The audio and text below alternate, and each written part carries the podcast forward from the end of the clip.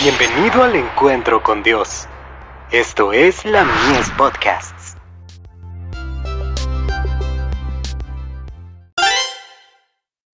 Hijos e hijas de Dios. Somos sus hijos.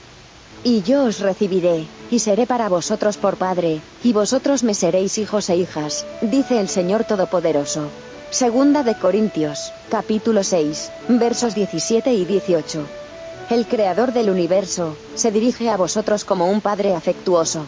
Vuestro Padre Celestial, se ha propuesto haceros miembros de la familia real, para que por medio de sus grandísimas y preciosas promesas, podáis llegar a participar de la naturaleza divina.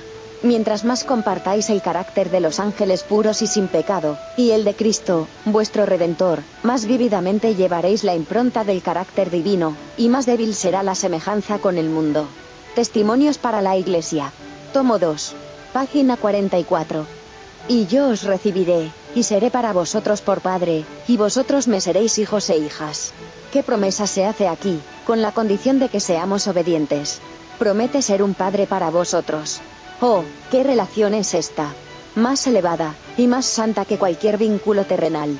Si hacéis el sacrificio, si abandonáis padre, madre, hermanas, hermanos, esposa e hijos por causa de Cristo, no quedaréis sin amigos. Dios os adopta en su familia, llegáis a ser miembros de la familia real, hijos e hijas del Rey, que gobierna en los cielos de los cielos. Testimonios para la Iglesia. Tomo 1. Página 510. Si llamáis a Dios vuestro Padre. Continúo, os reconocéis hijos suyos, para ser guiados por su sabiduría, y para darle obediencia en todas las cosas, sabiendo que su amor es inmutable. Aceptaréis su plan para vuestra vida. Como hijos de Dios, consideraréis como objeto de vuestro mayor interés, su honor, su carácter, su familia, y su obra.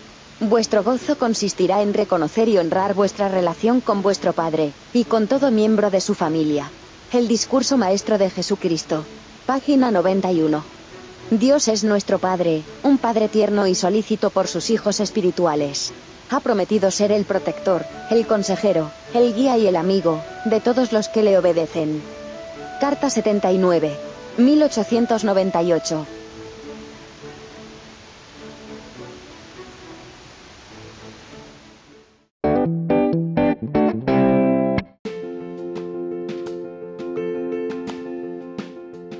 En www.ministeriolamies.org para más contenido.